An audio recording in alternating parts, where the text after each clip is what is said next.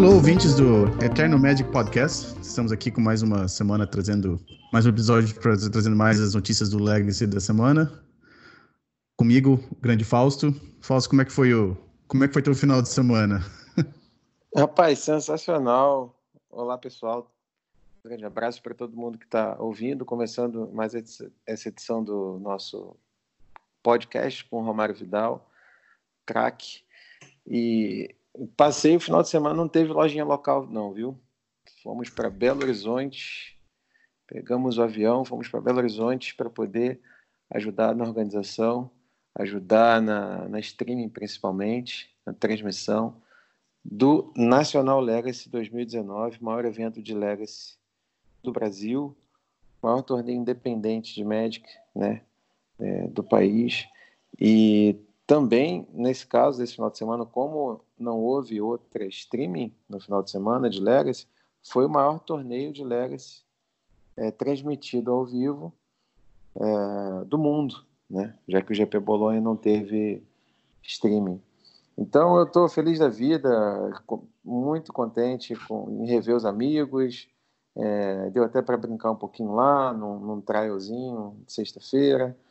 Foi um evento sensacional, viu, Romário? Se você estivesse no Brasil, com certeza você estaria lá junto com a gente.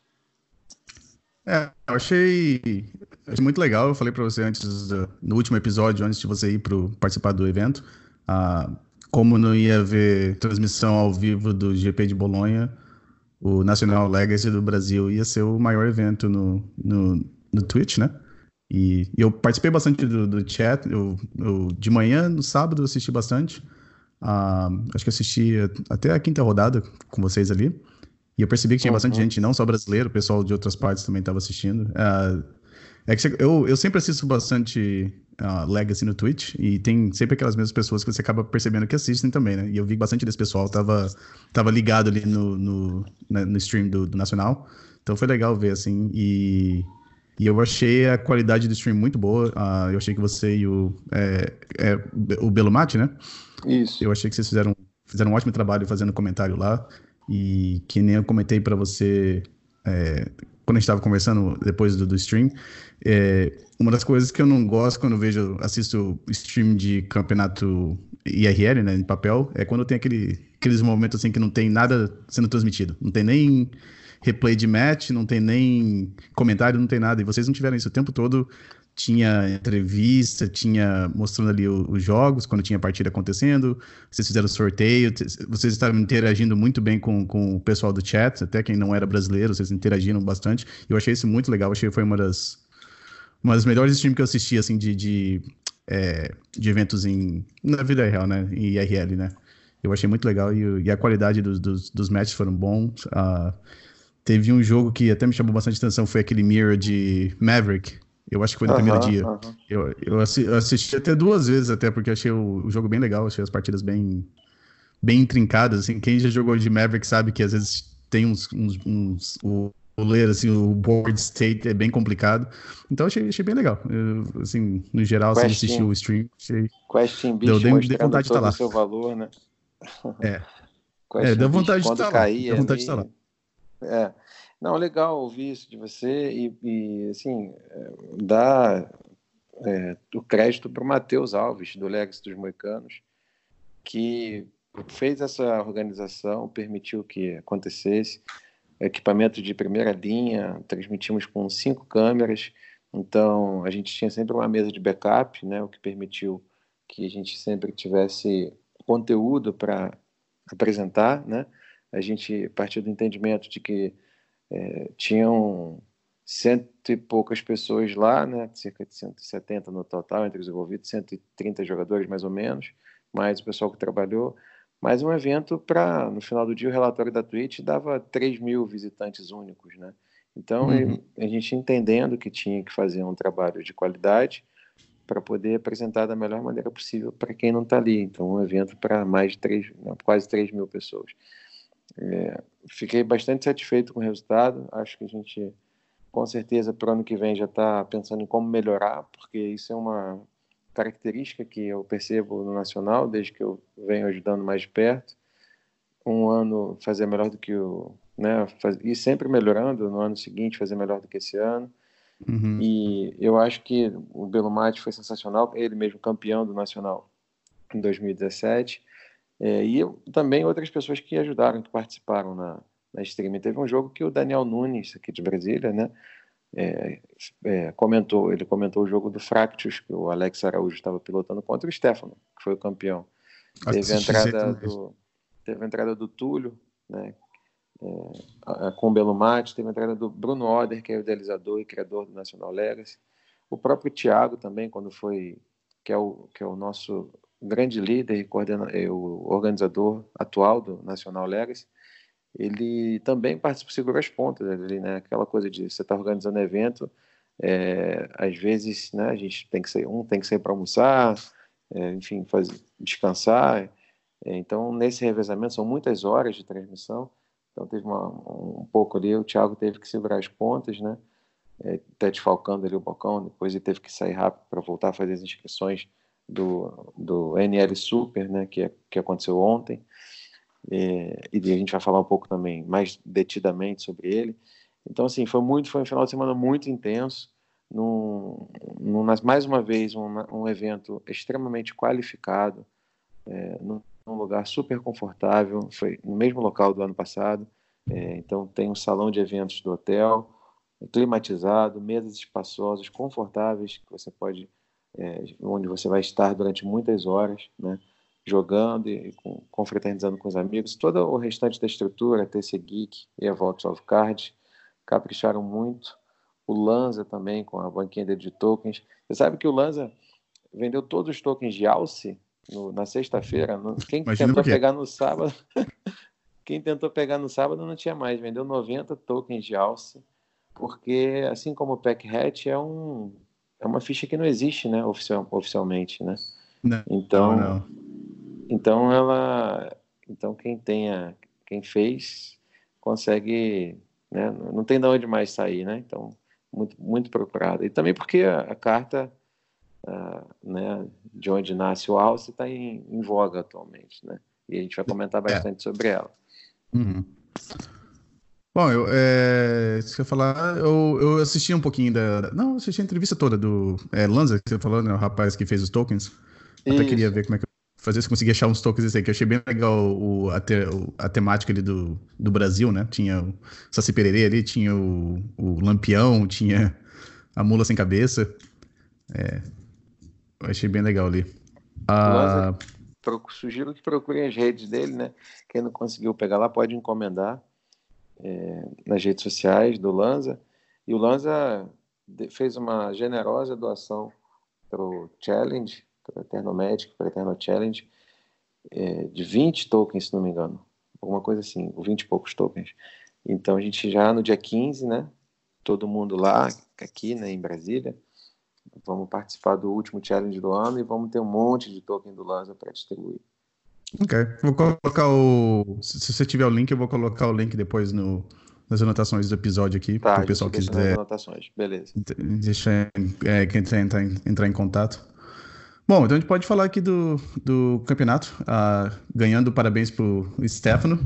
Para quem conhece o Stefano no Magic Online, os americanos chamam de Stefan Oggs, porque é o, é o, o, nick dele no Magic Online, jogando de surpresa, surpresa, jogou de Miracles. E só que, só que o Miracles de 2019 é, é o Miracle com, com, com verde, né? Joga com na lista dele tinha o Oco e tinha o Ice Fang Coral. É, como é que chama em, é, em português? É Presa de gelo, né? Presa de gelo que chama? É, eu acho que é isso, presa de gelo. Bom, é. É, o, a, é a cobrinha lá que entra com flash, deve, se tiver três outras permanentes nevadas, tem Death Touch, e ela entra quando ela entra em jogo, você compra uma carta, né? É, é uma espécie é o... de Beautiful Strix com flash. Com flash, isso. Uh, eu acho que ele não tava. Ele tava jogando de. Eu tô tentando ver a lista dele, que ele não tinha. Veil Summer não tava no main deck dele, né? Tá no sideboard, né? Side, é. As okay. cartas verdes tá. são o Oco, uh, o Preso de Gelo, dois de cada no main deck, e aí vai pro sideboard, três Veils. Dois o... Return to Nature. Isso. E Return... um Carpet of Flowers. Carpet of Flowers, isso. São, essas são as cartas verdes. Quem já tinha o Miracles, é, não abandone a base do Miracles. Basta adicionar essas cartas. É, o, isso aqui mostra aquela, aquela estratégia que a gente sabe que funciona, né? Se você, entre parênteses, assim, é, parênteses entre é, aspas, casar com o deck, você acaba vendo resultados, né? Você vê o Stefano joga com o deck com o arquétipo de Miracles já faz tanto tempo já. O deck foi se adaptando, modificando através do, dos anos, né? Quando perdeu o Tampo, aí lançaram. Eles mudaram da época do, do Entreating Angels para Mentor. Teve uma época que foi tinha um sideboard do Stoneforge Mystic, tudo.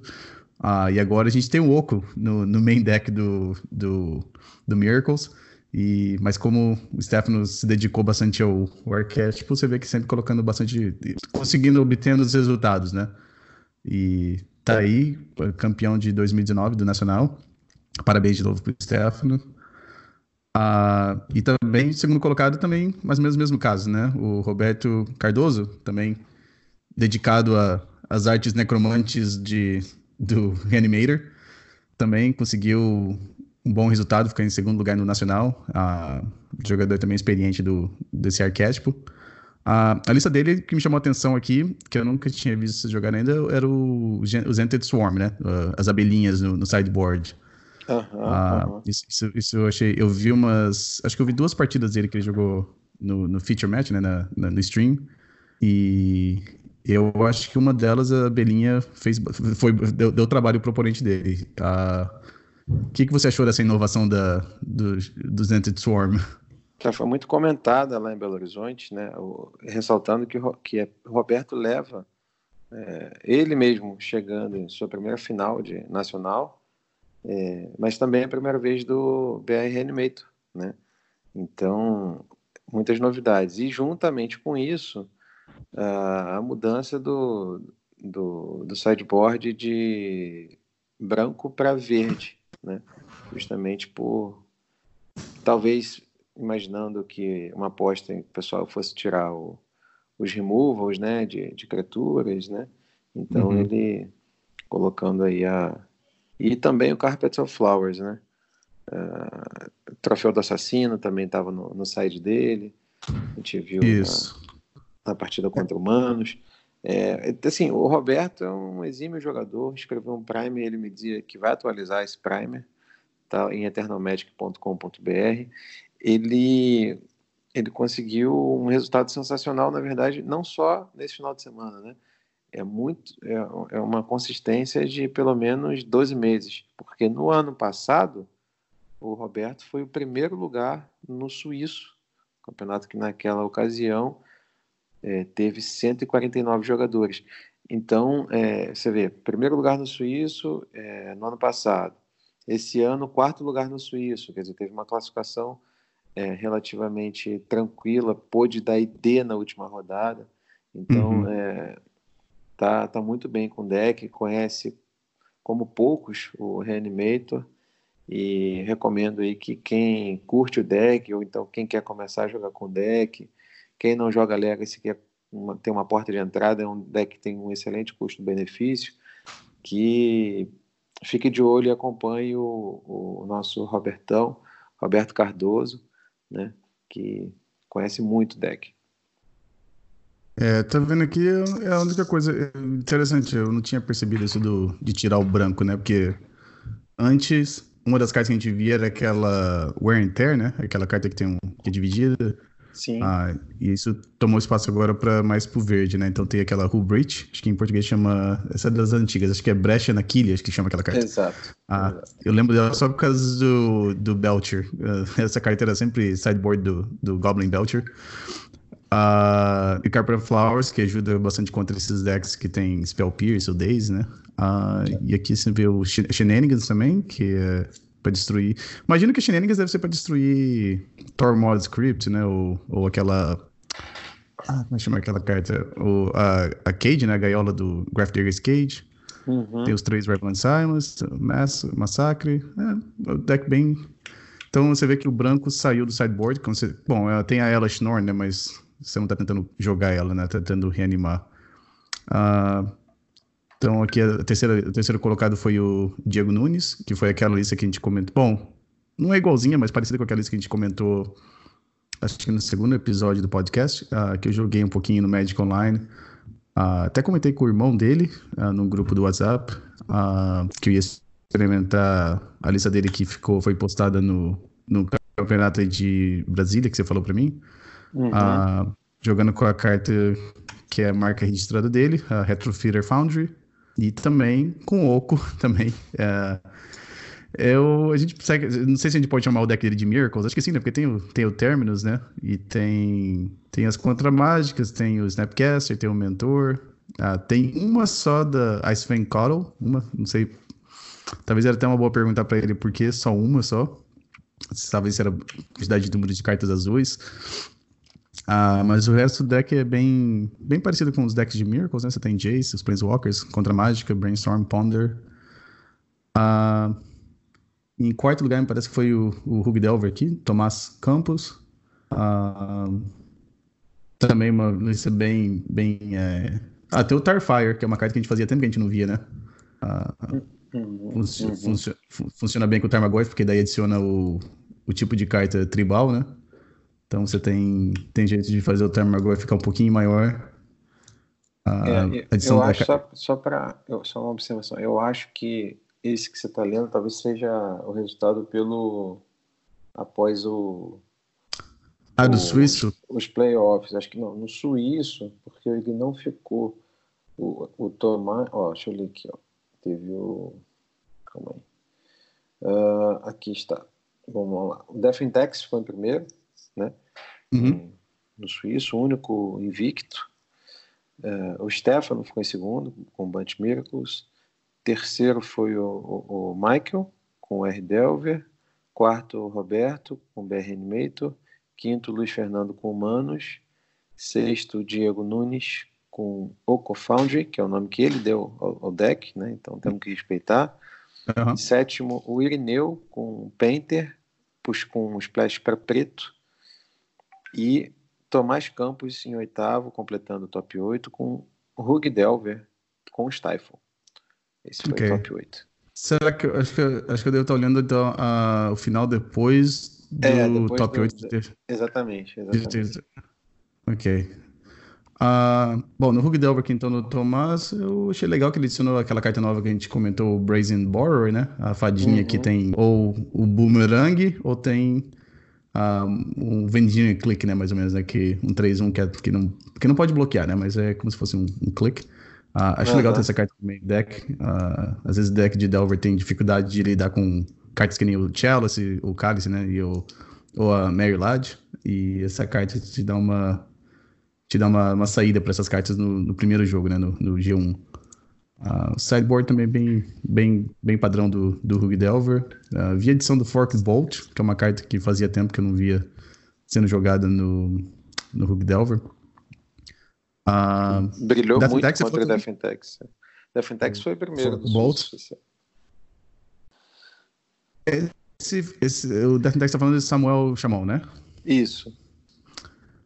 É, eu fiquei, eu fiquei surpreso que o Death in Texas foi, foi tão bem assim no, no campeonato. O que, que você achou? Você te surpreendeu? Você achava que o Death Texas ia ser o. fazia essa volta depois que o, o Renin Six saiu do formato? O que, que você não, achou? Não, eu, honestamente, não fiquei surpreso.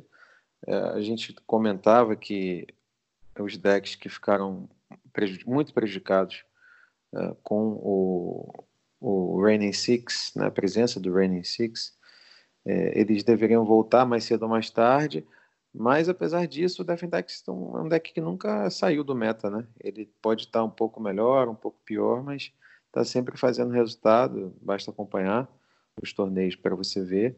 É um deck muito consistente, que consegue se adaptar a diversos, diversos é, oponentes, né? Ele, ele consegue assumir estratégias mais é, rápidas ou então mais controle. Então, Portanto, eu acho que, ainda mais sem Raining Six, e quando você conjuga um deck versátil como esse, que te apresenta muitas opções, com um bom jogador, um jogador como foi o Samuel, eu acho que tem, o resultado é esse, né? É, o resultado não, não me surpreende. É um excelente deck, um excelente jogador. É, eu sempre, eu mesmo joguei muito com o Defentex, conheço bem o deck e sei que do que ele é capaz? Então, não fiquei nem um pouco surpreso, viu, Romário? Para ser bem honesto. É, tô vendo a lista dele, achei bem legal. Acho que se eu fosse jogar com Death and Texas amanhã, eu acho que eu jogaria com uma lista bem parecida com a dele. Eu achei, eu, achei que ele legal que ele adicionou o Charming Prince, né? Uhum. E, e, o Tomik, né? Eu achei essas duas cartas. Eu joguei uma liga com o Charming Prince no Death and Texas faz umas três semanas no Magic Online. Eu acho que eu fiquei 4-1 naquela liga. E o Charming Prince, toda vez que eu comprei ele, eu achei muito bom. Uh, foi uma carta que eu lembro quando saiu o spoiler até do, do, da edição, eu tava meio assim, não sabia. O pessoal comentou que entraria no Humanos ou entraria no, no Death and Tax. Eu não tava assim, mas eu acho que como uma só, uma cópia só no, no deck, eu acho que é bem legal. Eu acho que a. Eu usei várias vezes aquela opção de você usar o Scry, né? Porque o Death and Taxes, como deck que não joga de azul, você não tem muito como manipular o seu deck, né? Mas aí você tem o, o recruta da, da guarda e mais o, o Charming Prince, você te dá mais opções para fazer esse tipo de coisa, né? Uhum, ah, exatamente. Vendo a lista daqui, eu também achei tem, legal que tem o Deathling Silence, que é no sideboard, uma carta que a gente tá vendo um pouquinho mais contra. Mais uma opção contra Storm. Uh, é, uma lista bem sólida, achei bem legal. Ah, e ele, ele terminou, você falou, é, invicto, né, no, no suíço, né? Foi o único, é. O único jogador Nossa. invicto. Você vê que o Death and Texas não. E aí, acho que você comentou até no. no... Teve que desviar que dos elfos, do, dos Storms da vida, os combos mais acelerados. É, eu, eu, acho que Storm e Death and Texas, quando você joga contra jogador de Storm que é bom, eu acho que mesmo sendo um bom jogador de Death and Texas, você tá mais ou menos assim 60, 40 para ganhar. É. Agora, quando um jogador de Storm que é mais ou menos e um jogador de Death in Texas que é bom, eu acho que o Death in Texas ganha fácil. Eu acho que daí fica mais próximo do 60-40 pro lado do, em favor do, do Death in Texas.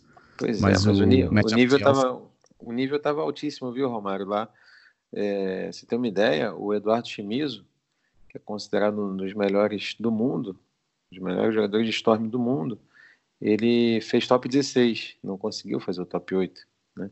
Então, você vê como é que estava o, o, nível. Sempre foi alto, né? O próprio Paulo Vitor Damo da Rosa, que disputou no ano passado, também fez top 16, não conseguiu avançar o top 8. É... E ele é mais ou menos. não, ele é o nosso, um dos melhores, não o melhor jogador brasileiro de todos os tempos, né? É. Ele já fez top 8 em GP com o Miracles na época que o Tampa ainda Não, lembro. O, o primeiro GP Legacy que eu fui jogar foi o de, GP de Providence, em Rhode Island. Foi em 2011, 2012. E eu lembro que o Paulo Vitor fez top 8 com um deck bem legal de. com, com aquela pausa, com standstill.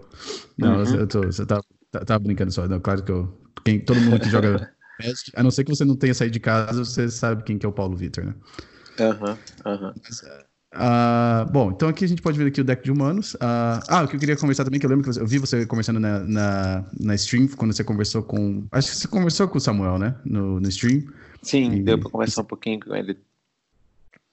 E você comentou que o Death Tax tem essa vantagem, né? Que é um deck que não tem carta nenhuma da Reserve List.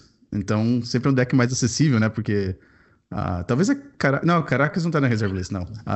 então não tem nenhuma carta, então todas as cartas podem ser um dia eles podem reimprimir as cartas, né? Então é um deck que existe no formato há bastante tempo e é, de certa forma é acessível, né? Para jogadores novos. Sim, ah, o Defentex é legal e é muito bom ver um resultado como esse, primeiro lugar no Suíço, com um torneio de mais de 100 pessoas, porque ele derruba vários mitos que foram sendo criados é, sobre o Legacy ao longo dos anos, né?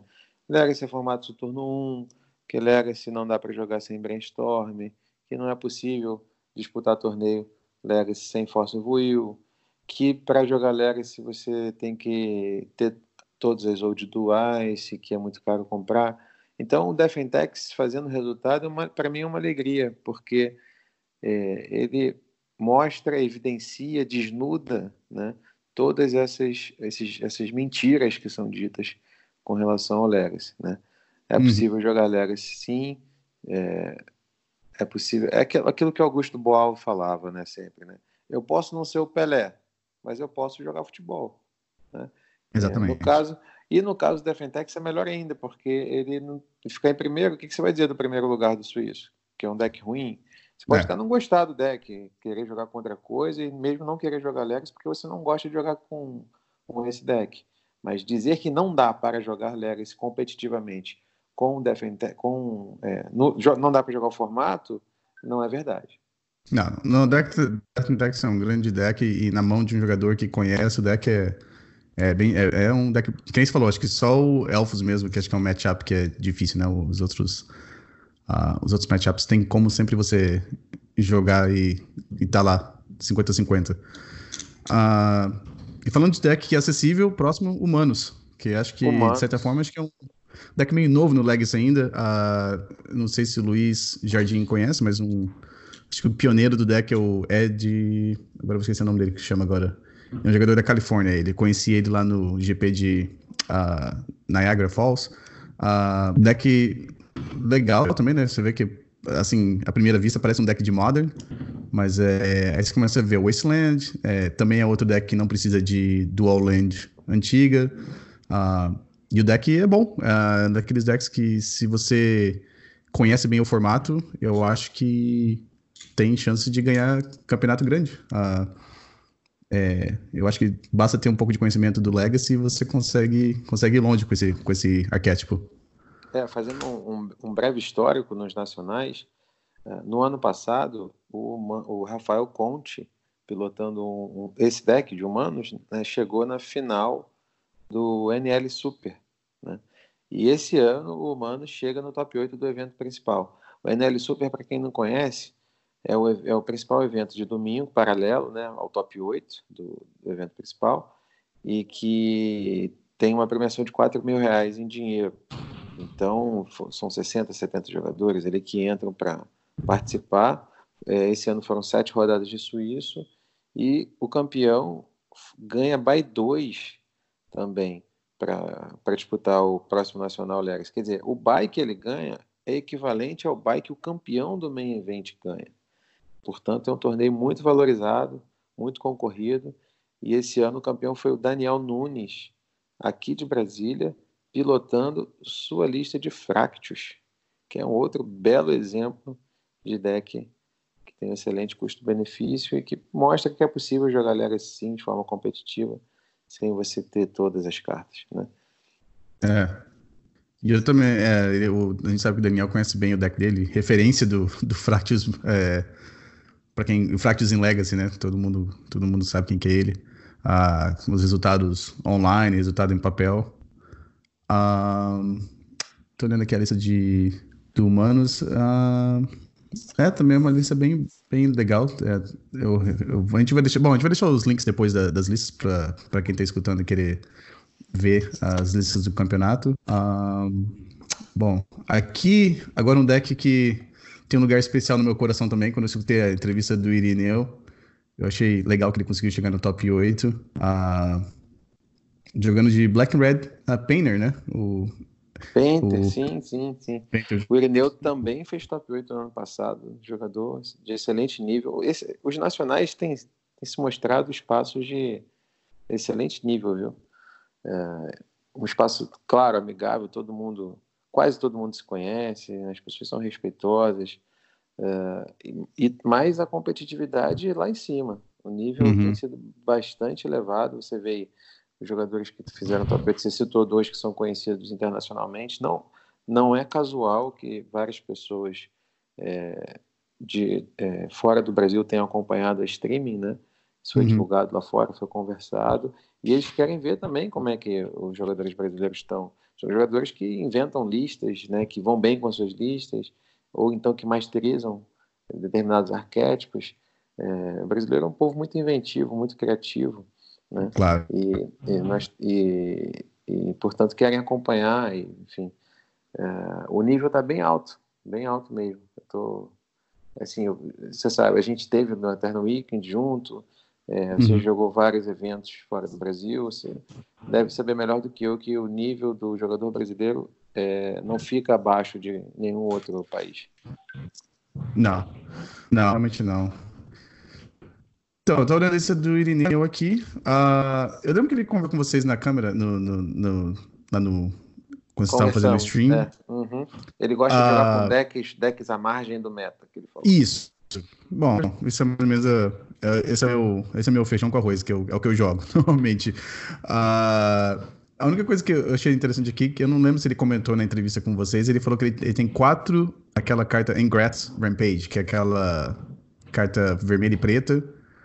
Uh, e ela tem aquelas opções de que sacrifica um Planeswalker, para sacrificar uma criatura, ou. Eu Artefato. acho que. Artefato? Eu sei Isso. que pode ter três. Ele explicou por que, que colocou essa carta no deck dele? Ou não sei se você lembra? Não, a gente não chegou a detalhar o sideboard, né? Mas eu intuo que seja devido à a, a, a, presença de um camarada que transforma todo mundo em alce, né? O tal do Oco. Né? Pode ser. E, claro, tô... também pega a Liliana, Jace, etc. Né? A forma que ele tem de lidar com, com o Planinalta, né? Você vê que não. Ou ele vai combar antes, ou então, no caso do Oco, por exemplo, vai ver as metades do combo dele serem transformadas em. Vai desativar o combo o tempo todo, que é todo baseado em artefato, Painter. Né? Uhum. Então, é, então precisa, precisa dessa resposta. Bom, pensando aqui, pode ser também outra coisa. É uma, uma carta que o, o Painter às vezes tem dificuldade agora é contra outros decks que jogam. desculpa. Outros decks que jogam com o Karn the Great Creator, né? Uh, Sim, porque o deck claro, tem bastante. Claro. Então, isso, isso pode ser uma maneira fácil de, de lidar com um Karn do outro lado da mesa, né? Karn uh, pior ainda, também porque é... desliga tudo, né? Desliga tudo. É, na lista dele aqui tem até o Astrolabe também, que daí não funciona.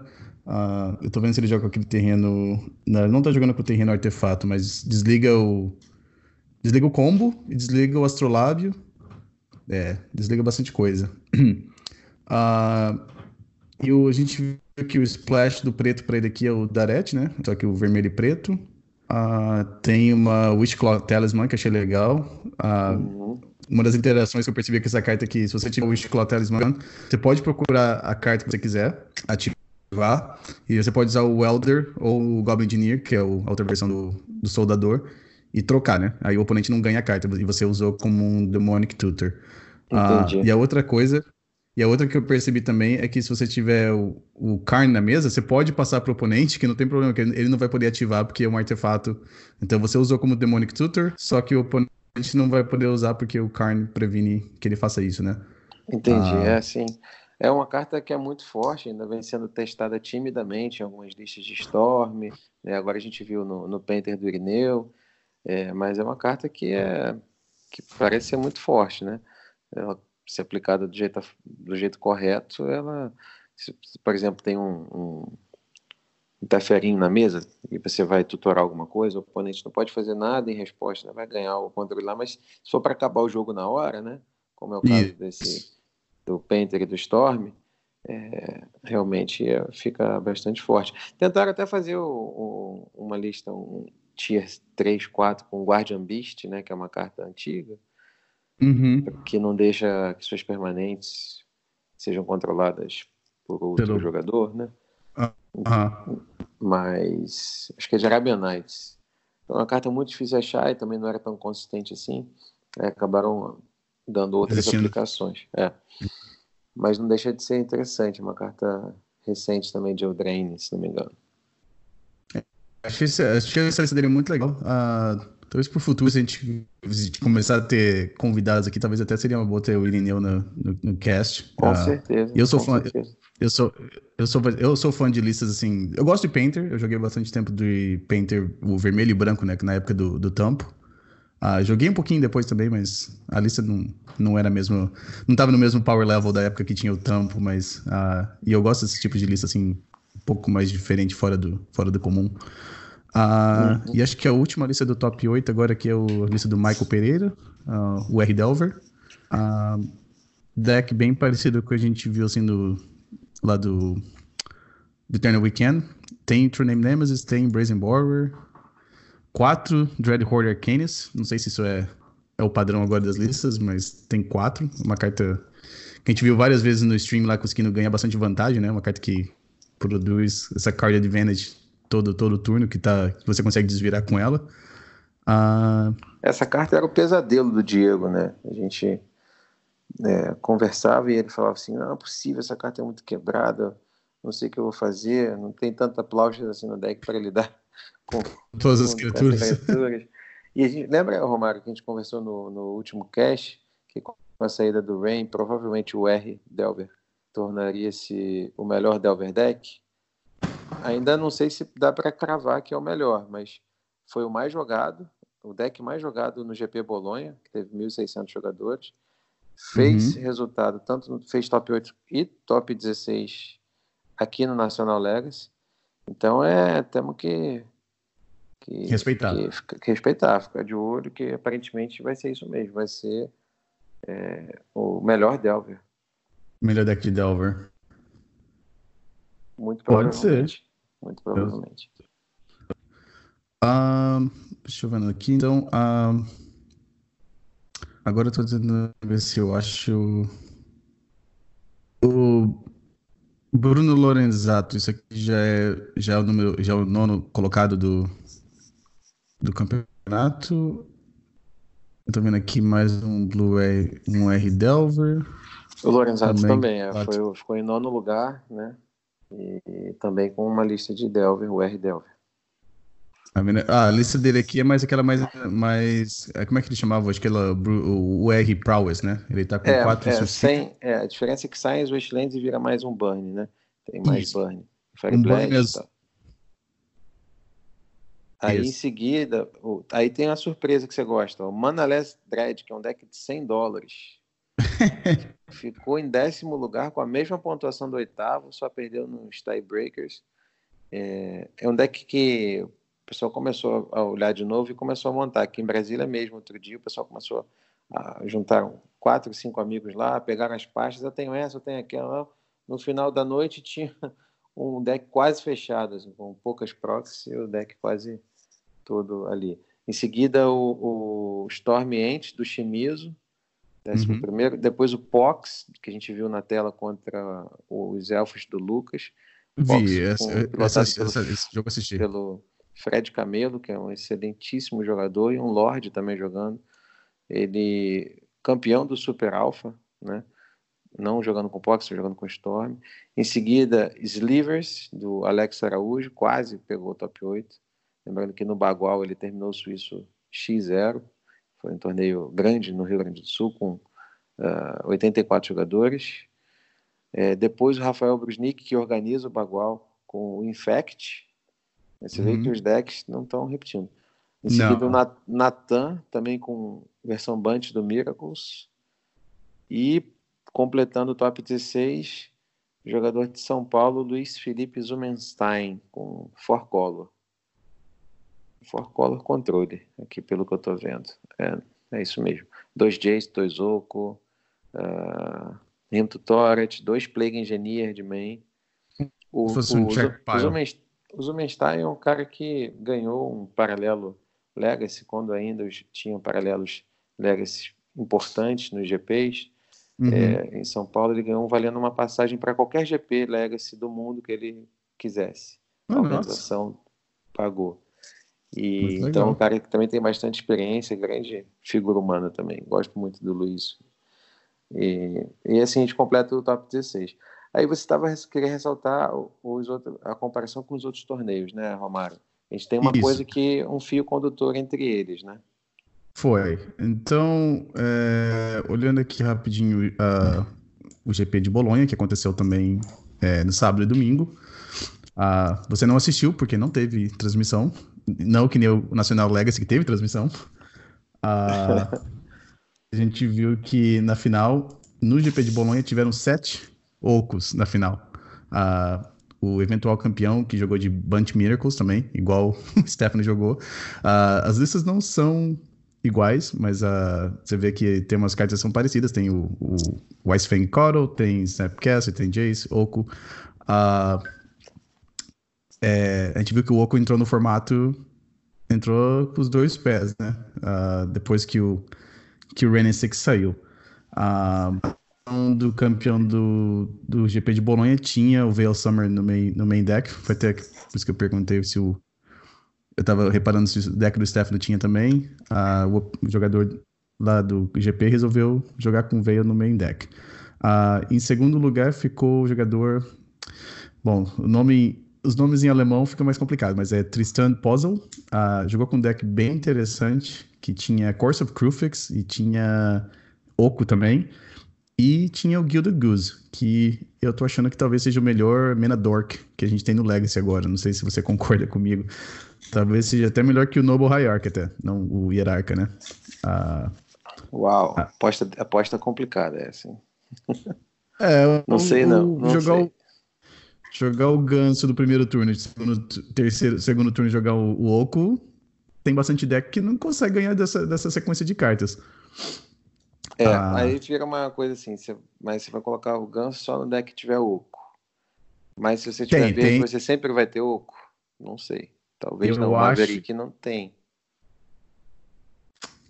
Eu acho que daqui para frente, se você estiver jogando um deck que não seja de combo, eu acho que talvez tenha que ter o Oco no seu deck. Senão você não vai estar. Tá, você não vai estar tá no mesmo nível que os outros oponentes. Não sei se isso.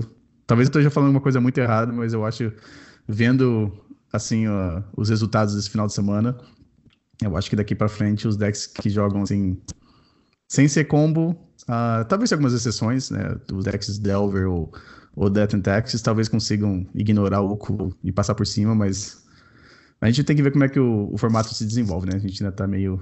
Tá naquela ressaca ainda do, dos banimentos. Uh, é, o deck do oponente. Desse, o, a, a, primeira, o primeiro colocado, o deck, sem querer desmerecer, o deck é bem legal. É um Bunch, é o Bunch Miracles. Uh, é, bem legal o deck, mas assim, você não vai ver muita coisa muito diferente. Mas o segundo colocado, para quem tá escutando, eu vou colocar o, o link também do, do top 8 do, do GP de Bolonha. Eu achei o deck bem, bem diferente. Uh, e também eu vou colocar um, um outro link que eu achei muito legal que fizeram do GP. Uh, ah, o Frank Karsten, eu acho que ele até teve no GP do, de São Paulo, o, fazendo a cobertura por uhum. texto. Ele também estava fazendo a cobertura do GP de Bolonha. E ele até colocou bastante vezes no Twitter e tava fazendo perguntas assim, porque eu acho que ele não é muito familiarizado com o Legacy. E ele tava perguntando como é que é o nome dos decks. E porque ele fez uma lista de todas as listas, de todos os decks do GP. Então você consegue ter um link aqui que foi um, um, um uma pasta do Google Docs, é, dos documentos do Google, é, e ele colocou todas as listas. Então quem tiver curioso para ver as listas do GP, você vai ter acesso a todas as listas nesse, nesse arquivo. Uh, também teve um outro Bug Delver, uh, também com Oco. O André Mengucci, que faz aqueles vídeos pro Channel Fireball, também ficou em, no top 8 do GP, é, jogando de Bug Delver também, com Oco. E a gente tá vendo aqui, tem um, tá tendo um padrão aqui, a gente tá vendo Oco, Oco, Oco em todos os, todos os decks. Uh, e outro exemplo que a gente queria também falar, que teve o, o challenge semana passada no, no domingo teve um challenge online e o deck que ganhou também foi um deck parecendo com esses outros dois decks que foram campeões no final de semana, também com, com Oco no main deck. Uh, eu queria falar um pouco mais sobre o Giro de Bolonha, mas não, como não teve transmissão, a gente está bem limitado, assim, é, além das listas. Uh, então, Fausto, queria perguntar para você, o que você acha da, dessas, dessas cartas que entraram no formato agora do, do Oco e o Veil of Summer, assim, desses decks de controle? Então, assim, essa enxurrada de, de stepos que, é, que o Wizard faz depois justifica com artigo dizendo que quer aumentar o power level e tudo mais, é, ela tem um custo, né? Ela tem um custo. A gente está vendo aí banimento a dar com pau para tudo quanto é lado, nenhum formato passou em branco 2019, é, nem o Legacy, que é um dos mais estáveis conseguiu. Pelo menos foi uma carta só, né, até o momento, Raining Six. Mas de Guerra da Centelha para cá, foram colocadas aí uma o Belomate comentava ontem que a gente tinha uma média anual de entrada de 4% de cartas e em 2019 já está em 17%. Né? Então, até o formato assimilar essa quantidade de cartas já leva um tempo. Né? A gente está vendo aqui no, pelo MTG Top 8 nas últimas duas semanas, o Oco já aparece entre as 20 cartas mais jogadas, por exemplo. Né? Force of Negation também Force of Negation também. Então, assim, das 20 cartas mais jogadas, a gente tem no Legacy, nas últimas duas semanas, segundo o MTG Top 8, tem duas cartas de edições 2019, o que não é usual. Né? Então, gente, é, o Oco está sendo muito comentado em todas as rodas de Legacy mundo afora, né? É, já tem gente dizendo que ah, vai ser banido daqui seis meses, tem gente que ah, vai ser banido na semana que vem, ah, a carta é errada, enfim. É, de fato, tem uma discussão que vale a pena ser feita, porque o mais um dela, né, no meu modo de ver, deveria ser menos um, porque é uma forma de você, com três manas, é, resolver qualquer artefato ou criatura que esteja te incomodando, você faz três manas e causa um impacto importante no board, mas dá a chance de você, na volta, aquela própria criatura, aquele alce, né, é, acabar com esse planinalto. Não é, não é isso que acontece. Né? O, o, ele entra com quatro e o mais um, ou seja, vai para cinco e tem o alce lá. Né? Então, supondo que o oponente tem alguma coisa na, na mesa, né? Porque se não tiver, ele vai para 6 e faz o token de comida. Né? Então, é uma carta que talvez aí o, o time de, de design da Wizards tenha é, forçado um pouco a mão. Né? Agora, a gente disse do Rain, não, a gente achava que o Rain não ia ser, que o formato ia se adaptar, que não estava. É, né? Enfim, e acabou acontecendo o que aconteceu. Então eu já não, nem me atrevo mais a, a falar nada, porque, enfim, assim, a realidade assombrosa é que tá todo mundo querendo jogar. Agora, pode ser que a carta, porque a carta tenha acabado de ser lançada, né? É, o Stefano tem uma avaliação interessante. Ele coloca assim: bom, o Oca é muito forte, mas ao lado do Astrolábio ele se torna quebrado. Né? Uhum. É, evidentemente que isso a gente fez uma, uma, um comentário aqui da carta em si, né? Se você fizer, uh, né, você reunir é, um deck todo, né, uma estratégia inteira é, que conte com, com, esse, essa, com esse elemento importante, é como o time do Flamengo, né, o Romário? Sem querer parecer clubismo, mas assim, você tem, tem, tem um, um, time muito bom e tem um Bruno Henrique, tem um, um Gabigol né? Que são dois grandes atacantes, num time muito forte. Não, o Messi, por exemplo, para não ficar no, no Brasil, no Geracione. Lá o Barcelona. É, o Messi vai super bem no Barcelona e dizem que não vai tão bem na, na seleção argentina. Na seleção. Então é isso também. Você monta um deck muito forte. E a estratégia é, com Astrolábio está dialogando ali com, com o Oco, né? Poder usar também defensivamente. Ou então para dar um clock que é, que é uma coisa que os controles é, não tem muito, é, a gente pode ter e começar a ter um problema mesmo no formato. Agora, eu continuo dizendo, né? O Legacy acho que não precisa de banimentos. Talvez a gente tenha que começar a olhar para possibilidade de banimento. O Felipe Medeiros, por exemplo, ele, ele diz que tem que ter uma no rod de, de planinalta, né? Então, é, achar respostas né, genéricas que é o forte do Legacy, né? Respostas genéricas. O Oco pode ser anulado com Pyroblast, pode ser anulado com Daisy, pode ser anulado com Spell Pierce, né? Force of Will. Então, é... enfim, eu, eu, eu não, não, não, não sou da linha que torce por banimento, não, viu? Eu sempre torço mais, a não ser que a coisa muito, seja muito escandalosa. Mas, de forma geral, eu torço para que o formato consiga ter elementos para contornar, para se adaptar, enfim, para que fique mais rico também. Né? Claro. Bom, a, gente, a gente ainda vê uma. Os decks também diversificados, né? É, só é uma coisa estranha que a gente viu três campeonatos grandes acontecendo no final de semana e os três.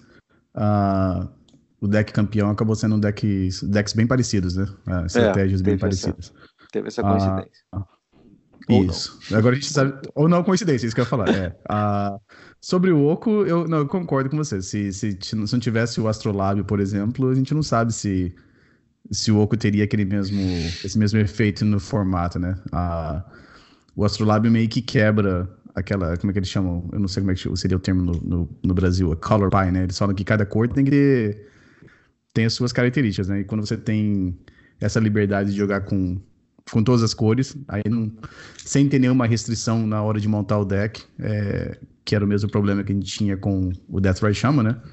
Era, eu sempre achava absurdo você usar a Fatland, pegar um Underground Sea e baixar uma Birds of Paradise no primeiro turno. Preto e azul não é para ter esse tipo de, de ramp, né? E a gente está uhum. vendo um efeito parecido com o Astrolabe, né? Você, você vai lá, você usa Fatland, pega uma floresta e no segundo turno você pode dar ou um como é que chama aquela carta? Draw the Lock, né? Aquela carta azul preta que dá counter.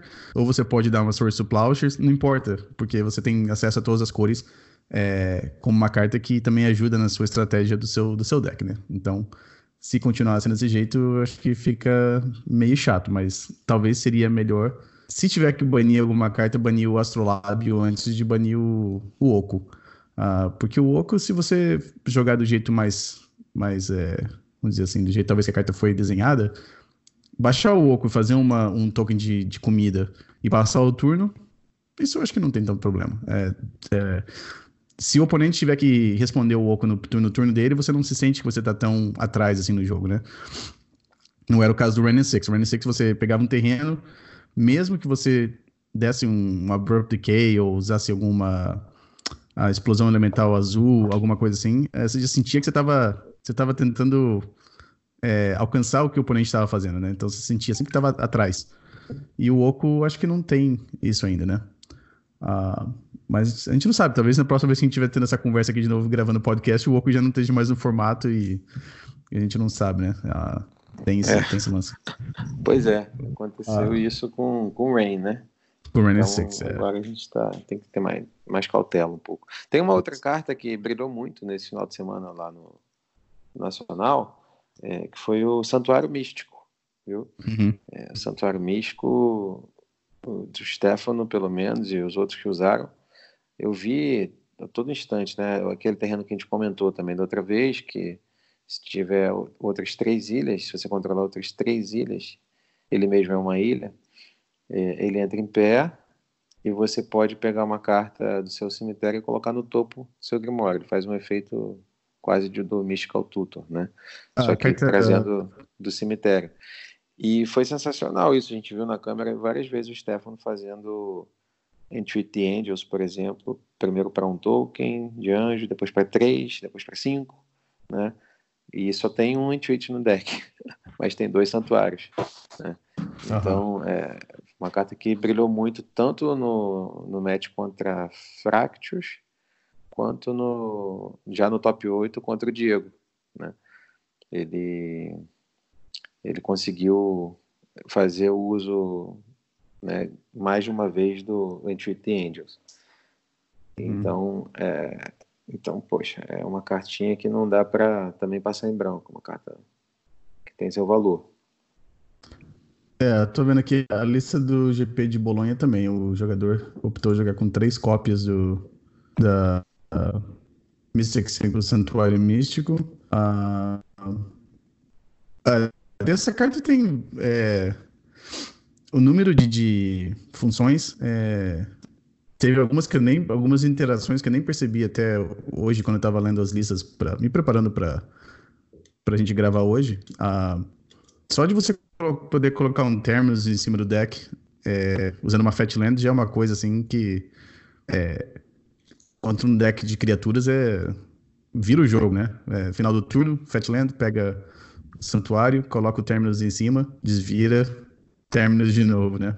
Ou então, como Exatamente. você falou, no, num mirror de, de controle, você baixa o primeiro, é, como é que chama? Entreat the Angel, né?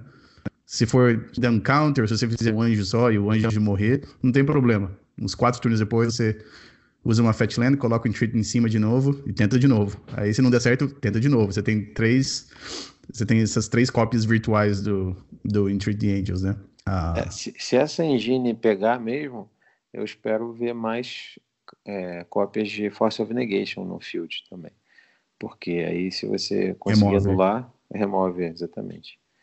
Uh, uma outra que eu não percebi a gente, eu até, brin até brinquei com você, acho que foi no segundo episódio também que a gente estava conversando sobre essa carta. Uh, eu falei daquela carta Deprive, acho que se chama Desprover. É. Uh, ela tem um meio quase como se fosse um lock. Eu não percebi isso quando eu falei isso até. Se você usar o Deprive para pegar o, o Santuário Místico de volta para tua mão, quando você baixar o Santuário Místico de novo da sua mão, você pode pegar aquele mesmo Deprive que tá no cemitério e colocar no topo do seu baralho. Uhum. Então, uhum. todo turno você tem acesso a uma contra mágica, se você quiser. Uh, e o outro que era um até que era um pouco mais óbvio para mim, eu, quando eu vi essa carta a primeira vez, é, é que o Miracles não joga muito mais, mas tem o. Em, junto com o Counterbalance, você pode colocar sempre um, uma mágica da, do custo que você quer dar o anula em cima do seu baralho também, né? É uma outra, uma outra opção. É, no, no Imagino o pessoal faz muito com Gush, né? Ah, o Vintage imagino que deve ter. Só de você poder usar de novo um recall ou um time walk, imagino que uh, as possibilidades são, são infinitas, né? É, porque você faz o gancho, volta ela para mão de novo, aí desce ela, aí bota o gancho no topo. Aí depois faz de novo. então, se tiver uma. Como é que é aquela carta? A Fast Bond, você consegue comprar quase que o deck inteiro. Pois é. Exatamente. Ah. Então essa carta é, é como se tivesse colocado, se tivesse grampeado um Mystical Tour num terreno. é. Tipo, a Fatland, assim. como você falou bem aí, é, é o que torna ela tão forte, né? Isso. A Fat com uma carta importante no grave, você faz no passe, né? Você escolhe o que você vai comprar. Você precisando de carta, você pode voltar ao Brainstorm. Você precisando de uma, de uma nula, você volta ao of Will, ou então Dove's Veto. Counter uhum. Spell, é, Plowshares, se tiver precisando de remoção, Council Judgment, lida com qualquer coisa. É, uma Fatland, né? No passe, opa, tô, deixa eu ver o que, que você fez aí, eu vou responder. Acho que para estratégia de, de controle, que pensa em primeiro não perder o jogo, né, para depois pensar ganhar. em ganhar, é uma adição que não tá só no teste, não, viu? Acho que já se consolidou e a gente vai se acostumar a ver as listas de controle com cada vez mais com essa carta. É, eu acho que o, duas cópias, eu acho que talvez seja o número certo por, o momento. Uh, eu, eu acho que a gente ainda está vendo a evolução desse, desse arquétipo, né, do, do, do Bunch Miracles. Uh, uhum. uh, se você olhando as, as, os três eventos que aconteceram, mais as outras listas que a gente está vendo sendo publicadas, a gente vê que tem um, alguns números diferentes da quantidade de cartas, mas eu acho que daqui para frente a gente vai começar a ver algumas modificações até chegarem num, numa lista que é a ideal, talvez, né? Mas eu acho Sim. que duas mísseis. Pode falar, desculpa. E já, pode... e já se fala ser o melhor deck do formato, ou então que estaria em vias de se tornar rapidamente o melhor deck, o deck to beat do formato, né? Esse uhum. Bunch Miracles. E ele tem uma coisa, a gente estava conversando aqui, eu estava pensando é, ele tem, ele traz uma equivalência ao Grixis, que tem a coisa do 2 para 1 um muito presente, ou seja, através do repertório, de comando Colagan, é, com essa, né, com a recursão que esse terreno permite, e então, é, com a coisa da, com a carta nova também, a, a, a presa de gelo, né, que faz às vezes da Strix, ela se repõe, né, você compra uma, então é uma coisa impressionante, porque é, era, não era para ser esse deck 2 para 1, né?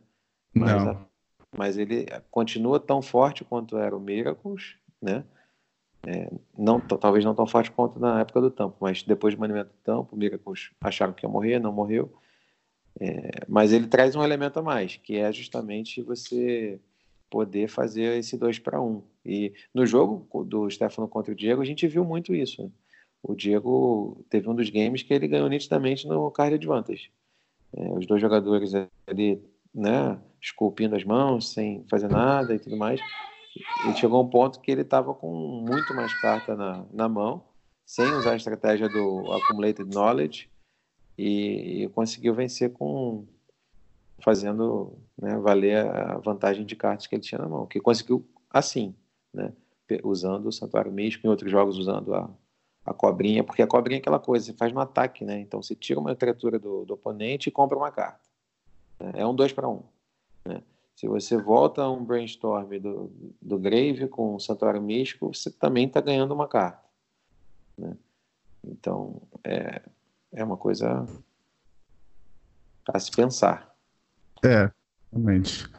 Ah, a gente queria conversar aqui, o Veil Summer. O que, que você achou do Veil Summer? Main deck ou não main também, deck? pessoal comentando demais. Algumas, algumas listas do Nacional jogaram com, com o Veil Summer no main deck. Eu não tenho certeza se alguma dessas que fez top 16, deixa eu olhar aqui rapidinho, uh, fez, é, usou o, o Veil no, no main, né?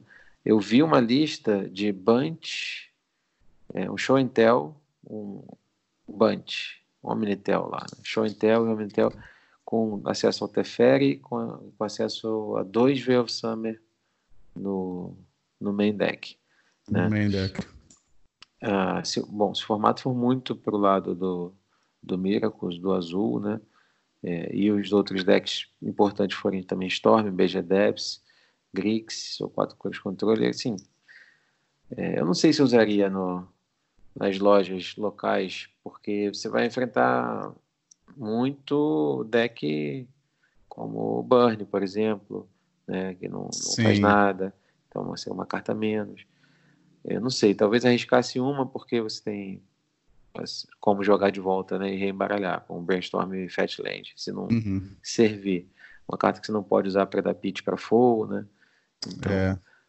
É, eu acho que, que ela é uma carta com certeza se consolida no Legacy, não vai sair mais. É, mas para ficar no main deck depende muito da estratégia. Eu vi um RG Painter, você que gosta aí, com quatro Velvet no main deck. Ah, né? Mas aí é mole, porque tem o Painter, né? Você só nomeia preto ou azul, né? É.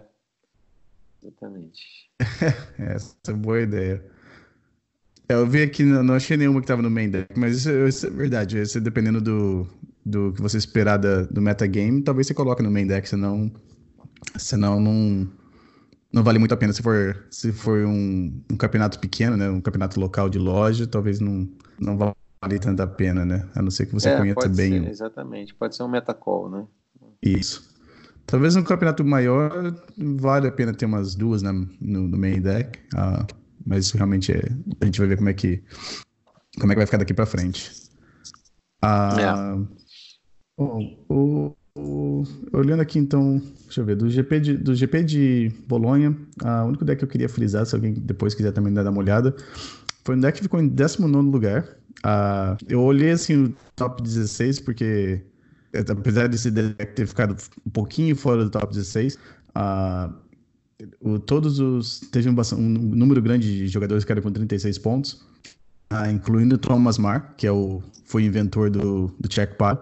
Ele ficou em décimo lugar jogando com deck. Eles colocaram como quatro cores, mas na verdade ele estava jogando com cinco cores, porque ele também tinha o splash do vermelho e do branco para Source Plouches e Pyroblast. Ah, mas o 19 lugar, ele jogou com deck de Opposition com, com a Winter Orb.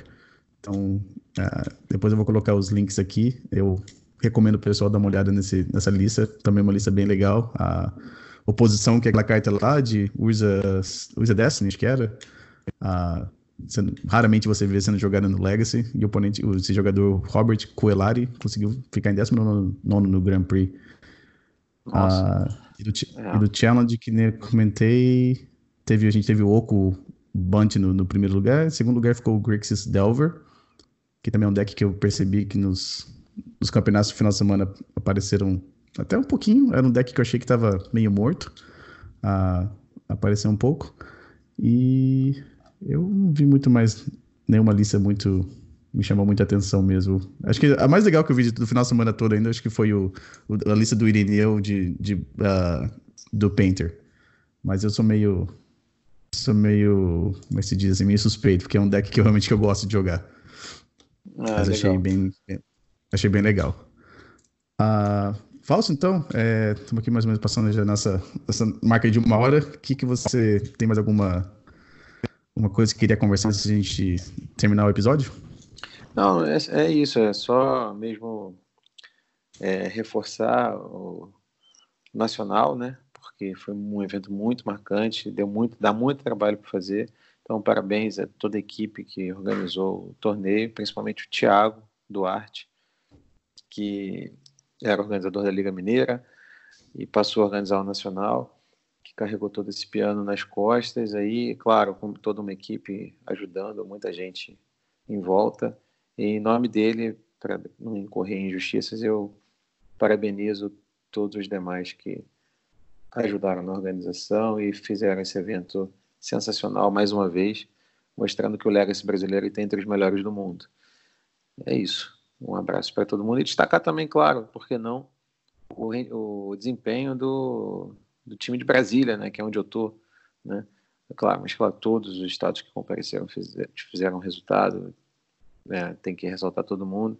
Aqui em Brasília, mas tem que dar um abraço Diego e Daniel Nunes, os dois irmãos que estão brilhando. Um fez top 4 no evento principal, o Diego, e o Daniel conquistou o título do NL Super, jogando com a camisa Eternomedic, né? Isso para mim é uma alegria imensa. É, eles falam com alegria do site, sabe? Falam para todo mundo. Isso é, mostra que a gente aqui está tentando ir pelo caminho certo, que é fomentar a comunidade, fazer torneios, organizar eventos no formato.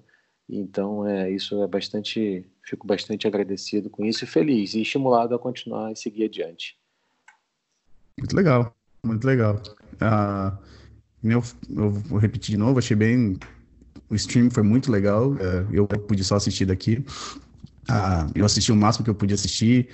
Assisti bastante os replays depois quando, das, das partidas que eu não consegui assistir ao vivo. Mas eu achei o stream muito legal. Os comentários, que nem falei, você e o, a, o Belomate fizeram um comentário muito bom. Ah, parabéns a todos os jogadores que participaram, em especial o Stefano, que é bicampeão, né? Você falou que ele já ganhou uma outra edição do, do evento. Ah, uhum, isso aí, bicampeão. Eu, isso, bicampeão. E, e eu achei que foi assim. Eu, para mim, é o tipo de stream que eu gosto de assistir. Teve. Vocês estavam ali sempre é, tendo entrevistas, ou mostrando jogos, ou conversando com os jogadores que estavam participando. Ah, teve o sorteio, é, a interação com, com, com, o chat também com, ali foi, foi legal. Eu achei. Às vezes tem alguns campeonatos que você vai assistir também, tem tanta gente no chat que não tem como você interagir com, com o pessoal que está fazendo comentário, mas ali vocês conseguiram. É, conseguiram falar com todo mundo que estava conversando, os comentários, e conseguiram fazer a, a propaganda das lojas que estavam é, ajudando a, a, a organização do, do, do, evento.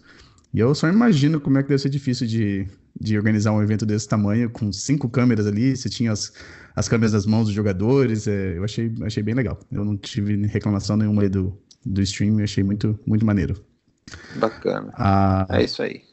E então, ah, como sempre, ah, se alguém quiser mandar alguma sugestão, algum feedback, tem como encontrar com o Falso no site dele, que é o, seu falso que é o eternalmagic.com.br. Ah, estamos subindo, inclusive estamos quiser... subindo agora as listas do top 16 do Nacional Legacy 2019 no site. Então, provavelmente quando a gente lançar o, o episódio, vocês já vão ter acesso a, essas listas.